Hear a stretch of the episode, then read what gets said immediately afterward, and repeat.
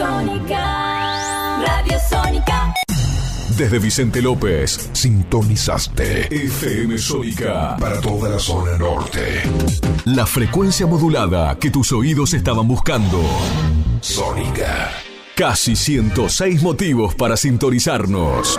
¿Aprovechaste la tanda para hacer todo lo que tenías que hacer? Nosotros sí. Por eso estamos de regreso en FM Sónica. Finalizamos. Finalizamos. Nuestro espacio publicitario. FM Sónica presenta. Aquí no ha pasado nada.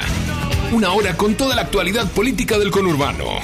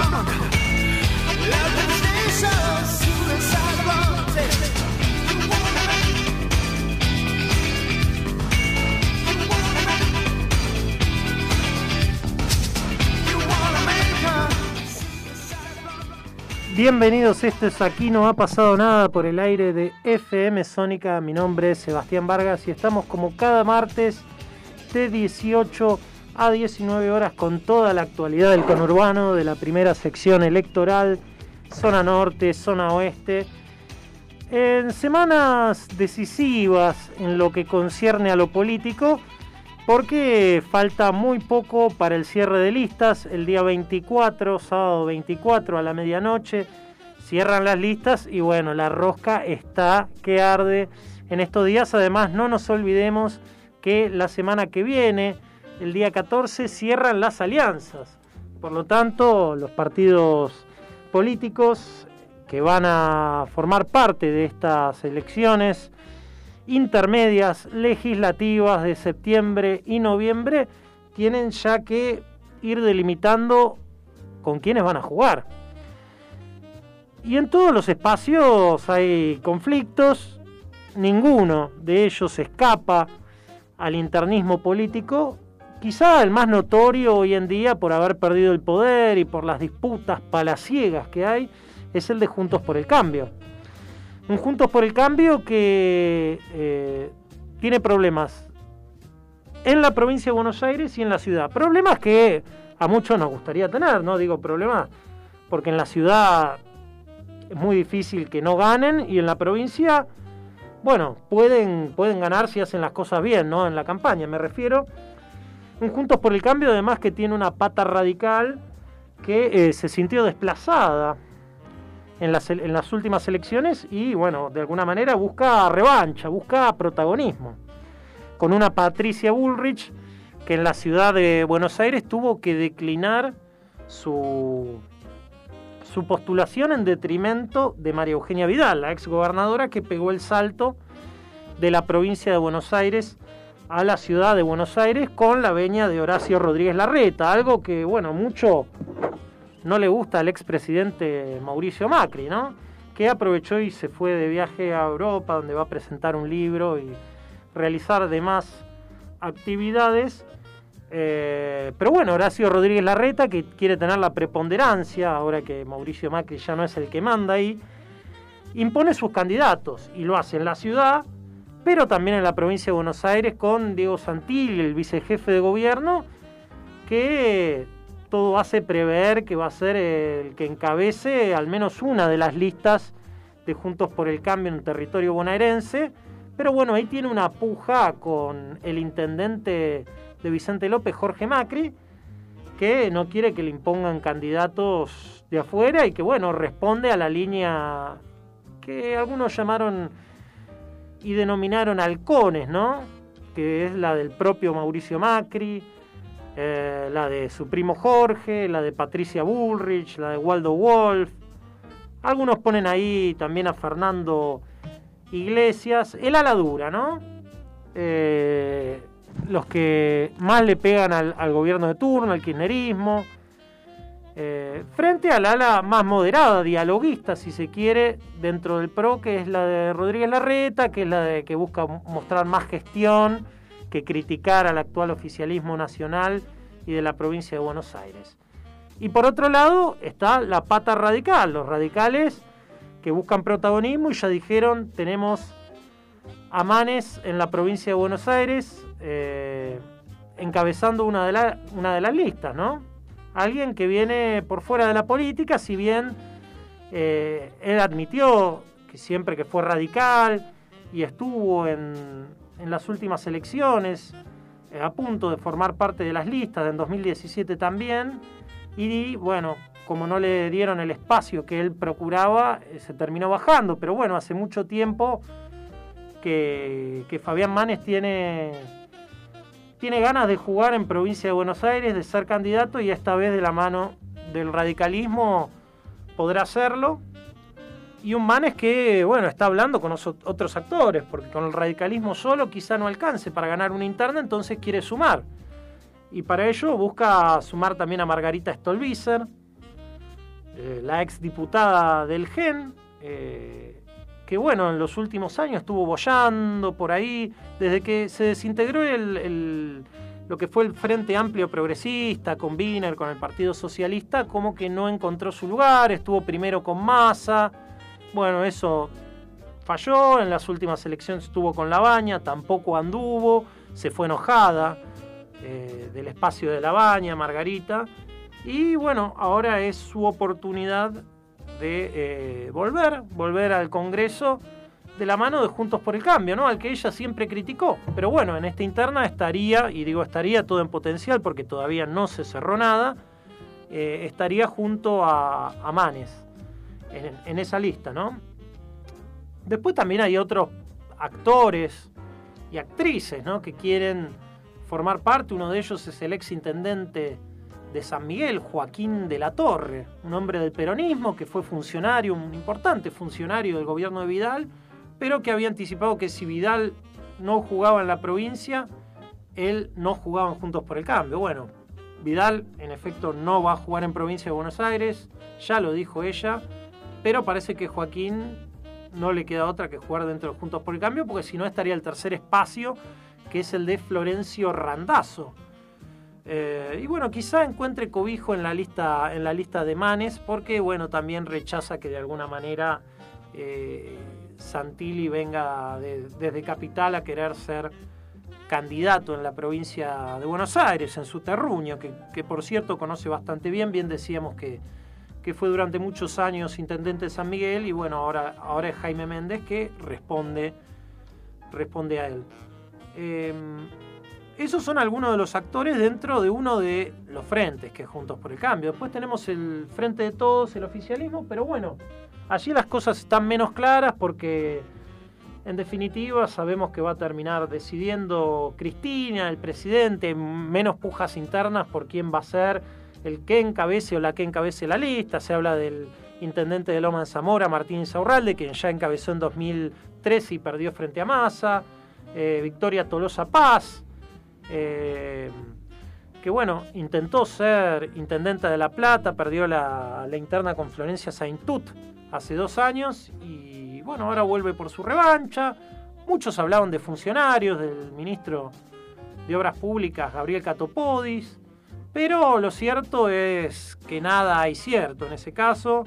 También se habló de Fernanda Raberta, la titular de ANSES, y se terminará sabiendo, imagino yo, en las próximas semanas, espero que, que no se guarden hasta las últimas horas del 24, por lo menos quien encabece. Generalmente unos días antes ya se sabe eso.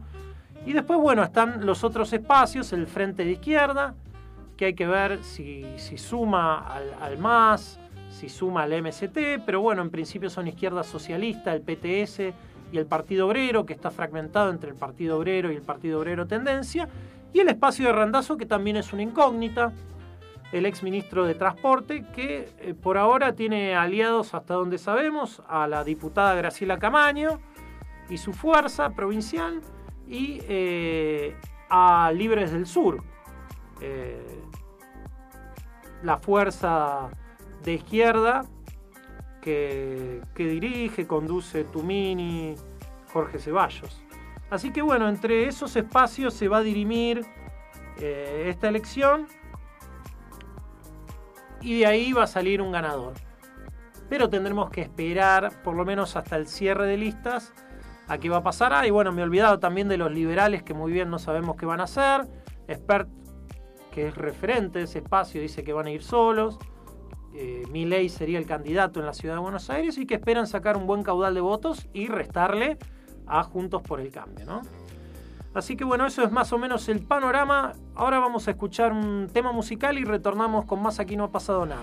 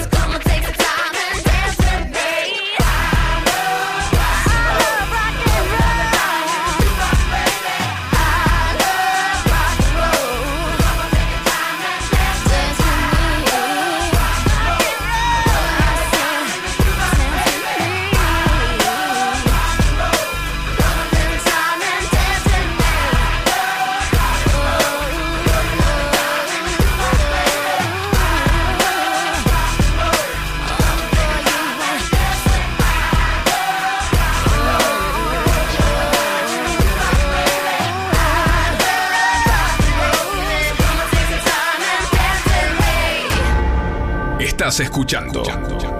Aquí no ha pasado nada. Donde la rosca se cocina.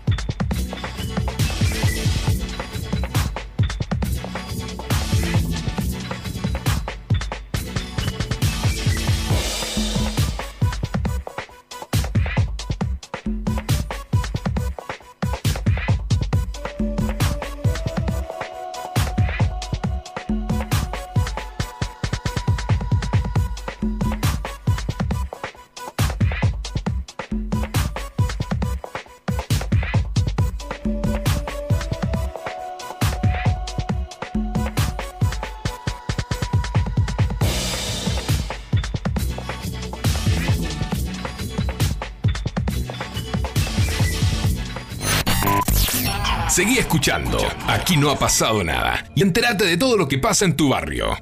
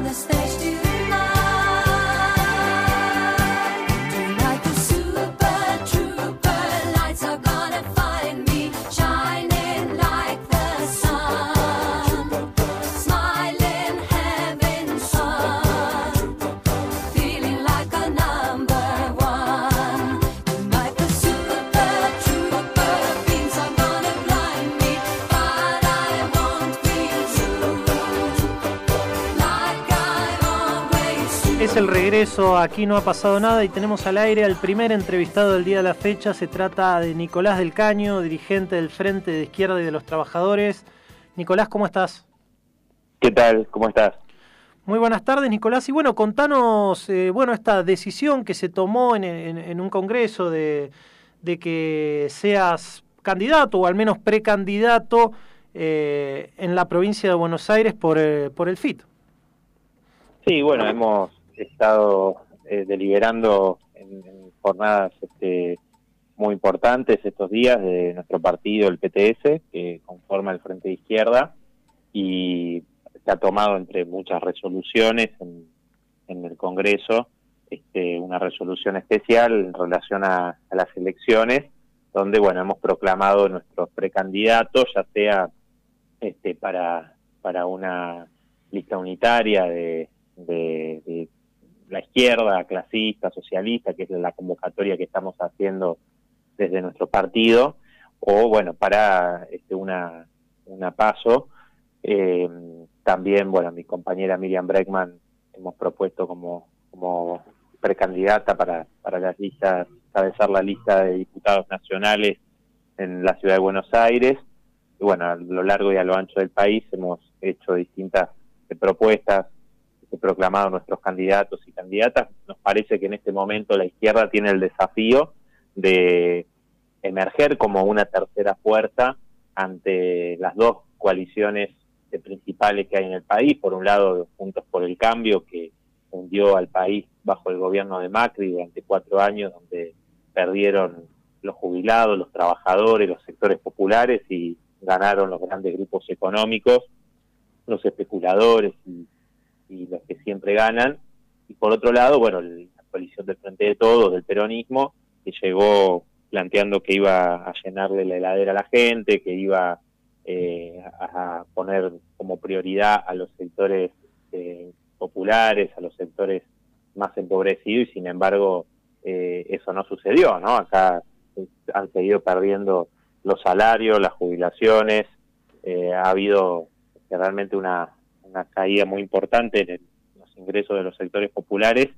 Eh, por supuesto, la pandemia genera complicaciones, pero eso obligaba aún más a tomar medidas contra los grandes grupos económicos, contra los bancos, los grandes empresarios, para que, eh, que son los que se llevan los recursos, para que eh, todos esos este, recursos estuviesen en, en función de las necesidades sociales y no de la ganancia de un pequeño puñado de grandes grupos económicos. Entonces, bueno, la izquierda frente a eso, que participa de la lucha de las trabajadoras y de los trabajadores, como lo hemos hecho en este tiempo acompañando, por ejemplo, a los trabajadores de la salud en distintos lugares del país. Quiere, el conflicto más emblemático ha sido el de la provincia de Neuquén, donde hubo una huelga de 60 días, con 22 días de corte de la ruta del petróleo, con un apoyo enorme de la comunidad y esos trabajadores autoconvocados, los elefantes, como llamaron en Neuquén, han logrado este, un, aumento de, del 53% en su salario, cuando el acuerdo que había firmado el gobierno con el sindicato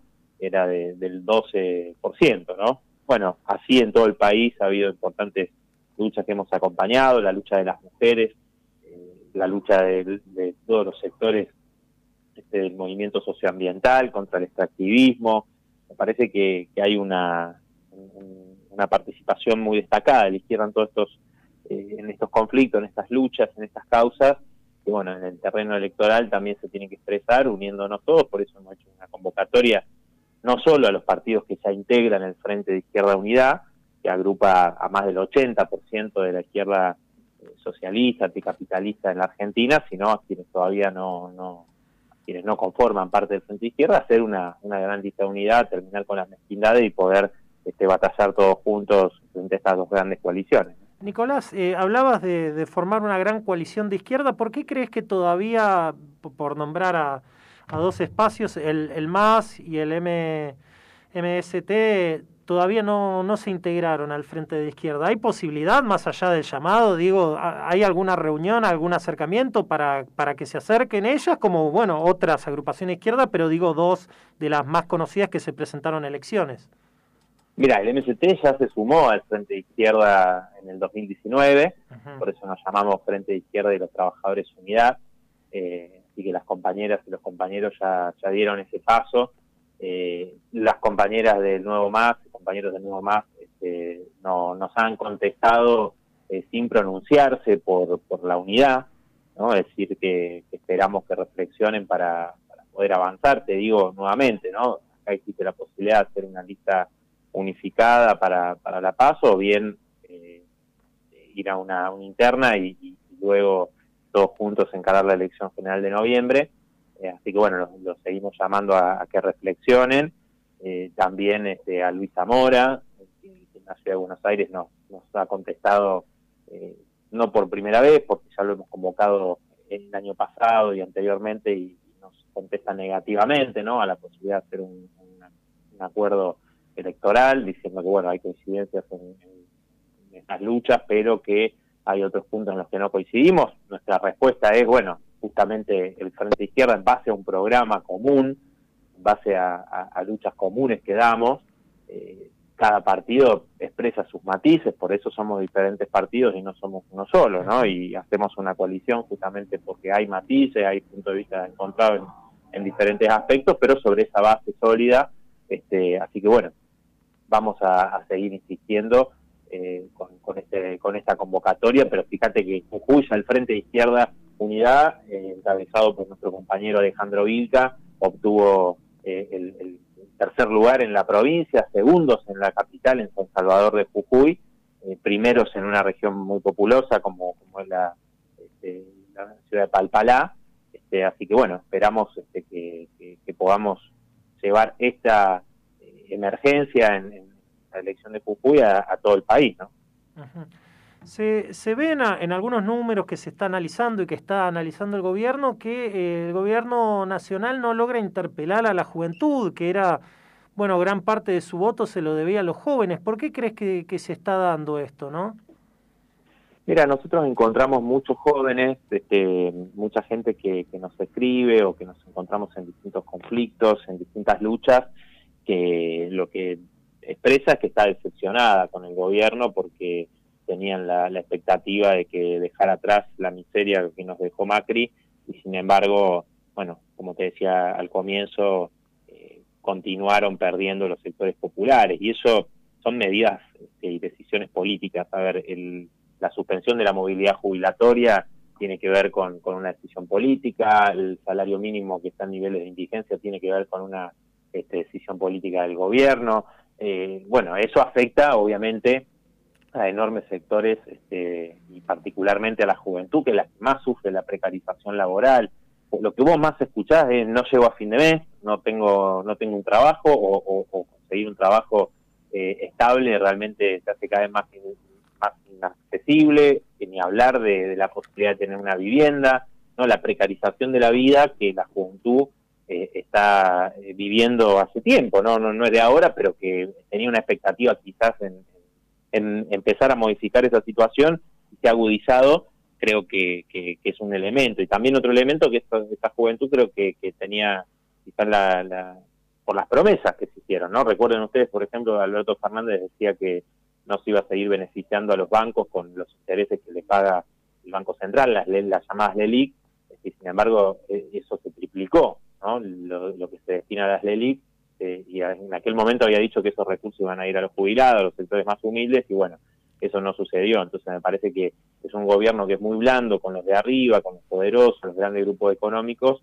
y ajustador con, con los de abajo, y me parece que ahí hay un elemento que la juventud rechaza, además de bueno otros elementos que me parece que, que van cobrando cada vez más relevancia, como la defensa del medio ambiente, donde el gobierno es claramente impulsor de, del, del extractivismo, como la mega minería este, en, en muchas provincias y demás, ¿no? ¿Hay temor de que esa, de que esa juventud se vuelque a, propuestas quizás más conservadoras, algunas quizás reaccionarias, como puede ser la de los eh, libertarios que han aparecido eh, últimamente, bueno, con propuestas eh, mucho más eh, conservadoras, incluso en contra de derechos adquiridos? Mira, yo creo que ahí hay un, un elemento que, que se plantea como se le da mucho mucha relevancia, mucha promoción en los grandes medios de comunicación, pero después nosotros vemos que tanto por resultados este, en elecciones anticipadas, pero también en el 2019, ¿no? Que si uno veía por los grandes medios de comunicación parecía que iban a ganar la elección y sin embargo salieron últimos, este y, y después por, por la realidad social no no no no se expresa esta esto que dicen algunos medios, estos análisis que aparecen, ¿no? Con, estos falsos llamados libertarios, porque sabemos que en realidad defienden todo tipo de, privilegios, que eh, hablan de, la propiedad privada, cuando en realidad se basan en un, sistema social que defienden, es el sistema que expropia de, de toda propiedad a la, al 90% de la población, ¿no? Que no, no tiene acceso a la vivienda, que no tiene posibilidad de tener un trabajo, etcétera. Me parece que eh, son sectores que, bueno, tienen mucha promoción en los medios porque defienden a los poderosos y se le da mucha publicidad, pero después no tienen ese, ese respaldo en, en, en sectores este, de la sociedad, la juventud en particular, aunque haya algún alguna franja, obviamente, que, que, que pueda acompañarlos. Después también aparecen otros, como Randazo, uh -huh. lo hemos visto reaparecer nuevamente para las elecciones, con planteos como la reforma laboral, algo que, ya intentó Macri que no pudo hacer, y que siempre los grandes empresarios, los grandes grupos económicos quieren avanzar sobre los derechos que, que aún se mantienen, conquistas importantes en sectores de trabajadores, aunque no, no, no hay que negar que la, flexibilización en los hechos avanzó muchísimo. Eh, y bueno, es, esa, esa propuesta obviamente no, no beneficia a las grandes mayorías populares, ¿no? Entonces no es una alternativa este, tampoco la fuerza de, de, de Randazo. Por eso creo que el planteo nuestro de tercera fuerza, eh, no, no hay que fortalecer a, a, a, la derecha para enfrentar a los grandes grupos económicos, sino que tiene que fortalecerse a la izquierda Correcto. y eso es una apelación que nosotros vamos a hacer, por supuesto, a toda la juventud. Muchas gracias, Nicolás, por tu tiempo. ¿eh? No, por favor, muchas gracias a ustedes. Hasta luego. Adiós. Escuchamos a Nicolás del Caño, dirigente del Frente de Izquierda de los Trabajadores, Unidad hablando sobre las propuestas que va a llevar la izquierda en el caso de que ingrese al Congreso. Con eso terminamos este bloque, vamos a escuchar música y después volvemos con más Aquí no ha pasado nada.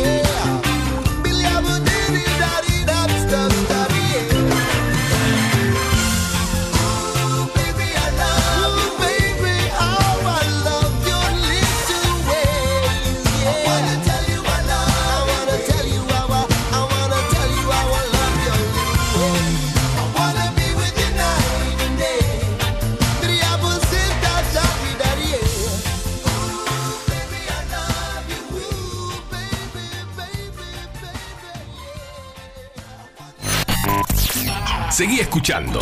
Aquí no ha pasado nada. Y entérate de todo lo que pasa en tu barrio.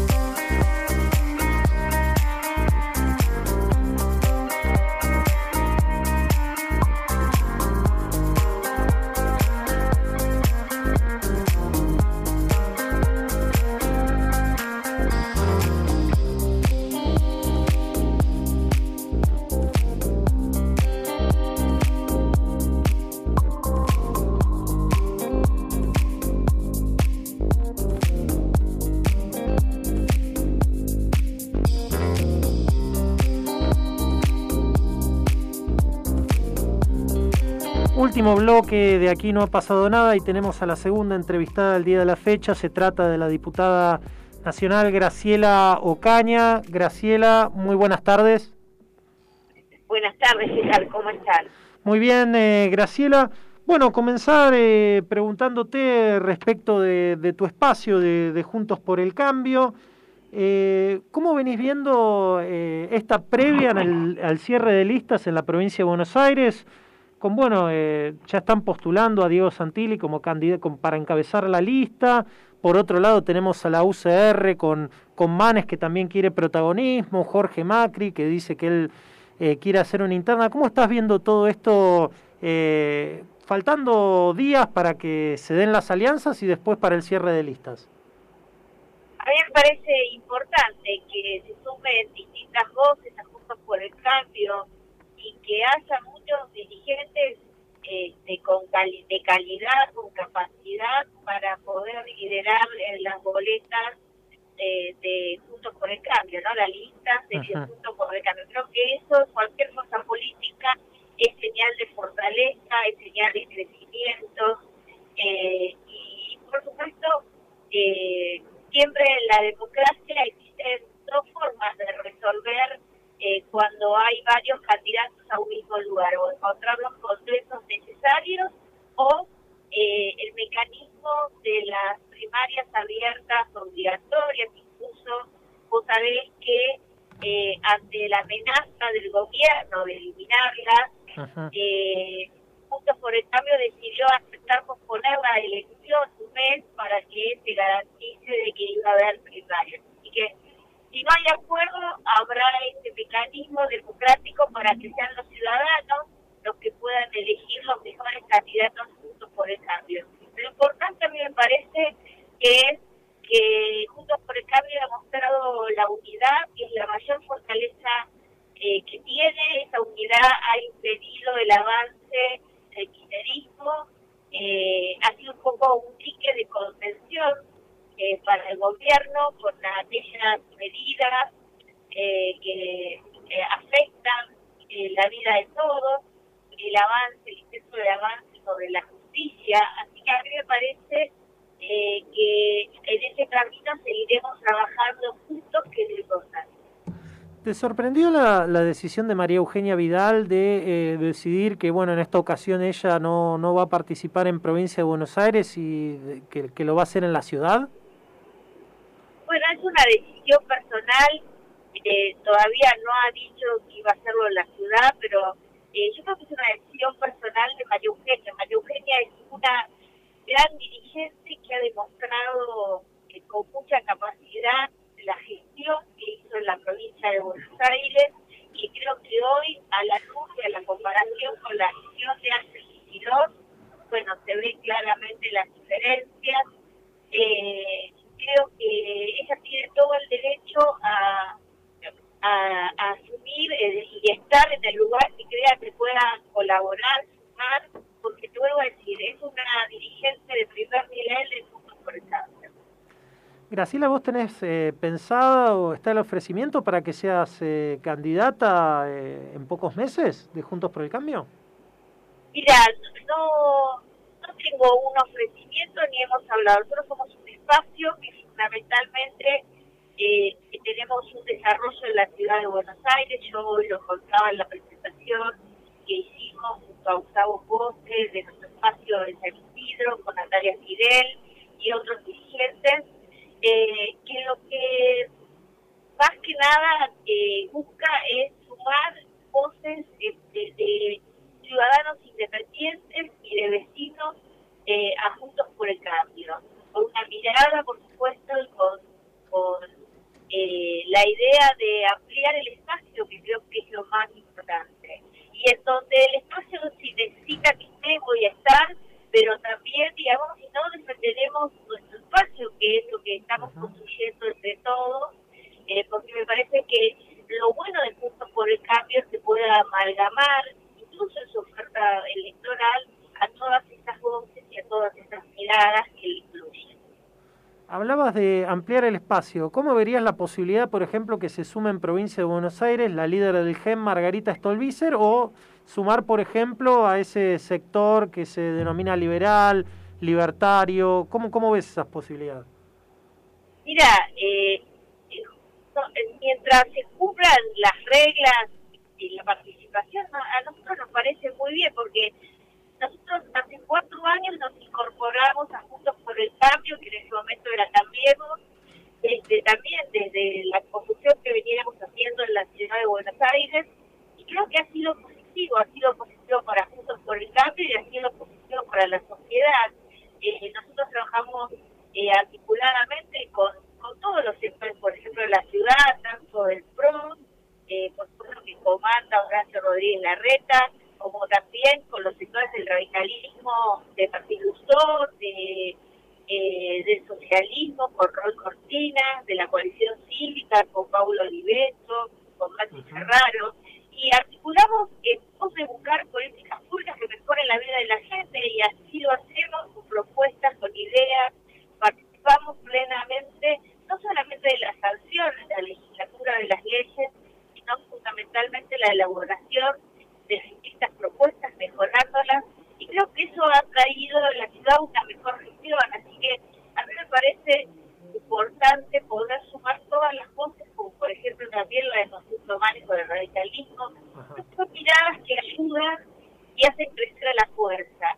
La, el, el Juntos por el Cambio representa a la sociedad y por lo tanto la sociedad no es homogénea, eh, sino que tiene eh, distintas posiciones ahí está muy bien representado. Nosotros no somos el todos, donde ahí hay una vicepresidenta que es la dueña del espacio y que eh, decide personalmente quién puede estar y quién no.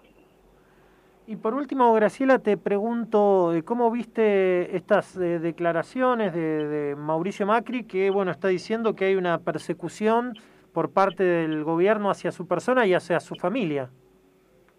Sí, yo creo que obviamente eh, lo que siente el expresidente es así, hay una persecución, el, vos sabés que el correo, la empresa, el correo argentino ha- le ha propuesto pagar toda la deuda y le está reclamando al Estado. Y aún, y aún así han aceptado la propuesta, eh, esto parece una persecución al expresidente por parte de Cristina y de sus funcionarios creo que es algo inaudito e inaceptable en una democracia. Graciela, muchas gracias por tu tiempo. ¿eh?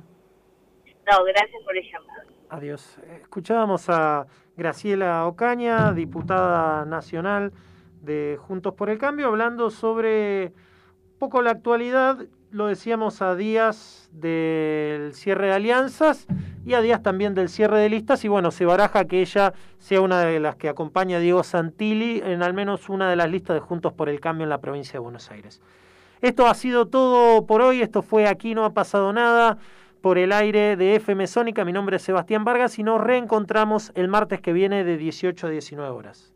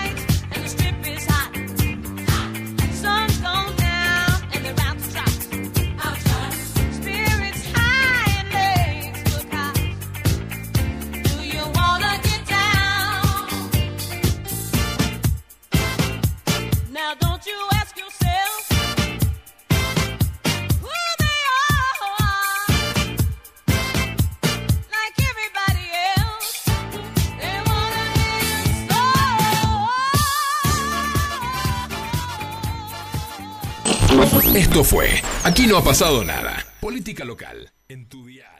Aprovecha a hacer lo que tengas que hacer. Lo que tengas que hacer. Revisar el Face, chequear mail, mirar el WhatsApp. En unos minutos estamos de regreso. En FM Sónica. Iniciamos nuestro espacio publicitario. Pasamos la tarde con vos. Sintonizaste Sónica. Desde el partido de Vicente López. 105.9. Buenos Aires Radio Station. Sonidos sónicos en el 105.9. Nos escuchamos bien. Ni se te ocurra despegar tus oídos de los parlantes de la radio. En instantes comienza. En instantes comienza. La figura de la cancha. Acá, en Sónica. Sónica. Sónica. Al ritmo de tu ciudad. Hay mayor satisfacción de que te presten un cargador cuando